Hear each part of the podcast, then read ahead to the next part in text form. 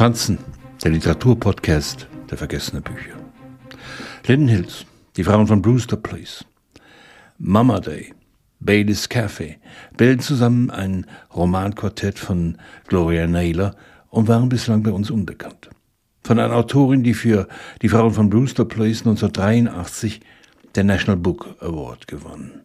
In der Übersetzung von Angelika Kaps spielt Linden Hills in einer Enklave der schwarzen Besserverdiener. In einem fulminanten Auftakt wird die Geschichte vom Aufstieg eines Brachlands zum Wohnort für Schwarze erzählt. Das Land wurde 1820 von Lusanidid erstanden, der dafür Frau und Kinder die Sklaverei verkaufte. Mehr als 150 Jahre bleibt es im Besitz der Familie. Ein Spucknapf im weißen Auge Amerikas, wie Lucer es nennt.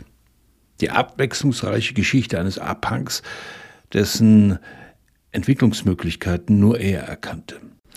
Beharrlich verpachtet Lucer Parzelle um Parzelle, bis wir in der Gegenwart ankommen, in der Linden Hills längst eine blühende Community schwarzer Aufsteiger ist.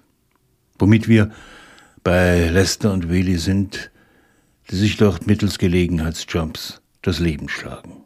Mit ihnen blicken wir hinter den Erfolg der Community und treffen wie überall, wo die Reichen glänzende Fassaden errichten, auf Verzweiflung und Leere. Da gibt es Norman, der sich die Haut aufkratzt, um an die schleimige Substanz darunter zu kommen. Da gibt es Reverend Michael Thomas, der dem Alkohol verfallen ist. Da gibt es Max Matsus, der alles kontrollieren muss.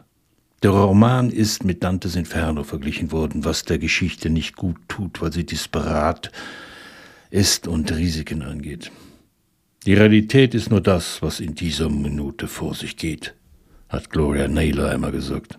In Linden Hills erzählt sie vom Dilemma der schwarzen Mittelschicht in Amerika, vom Streben nach Erfolg, dem richtigen Haus, einer vorzeigbaren Ehe, vom Ausstieg angesichts der Suche nach Sicherheit, das unweigerlich darin mündet, dass man sein Rückgrat verliert.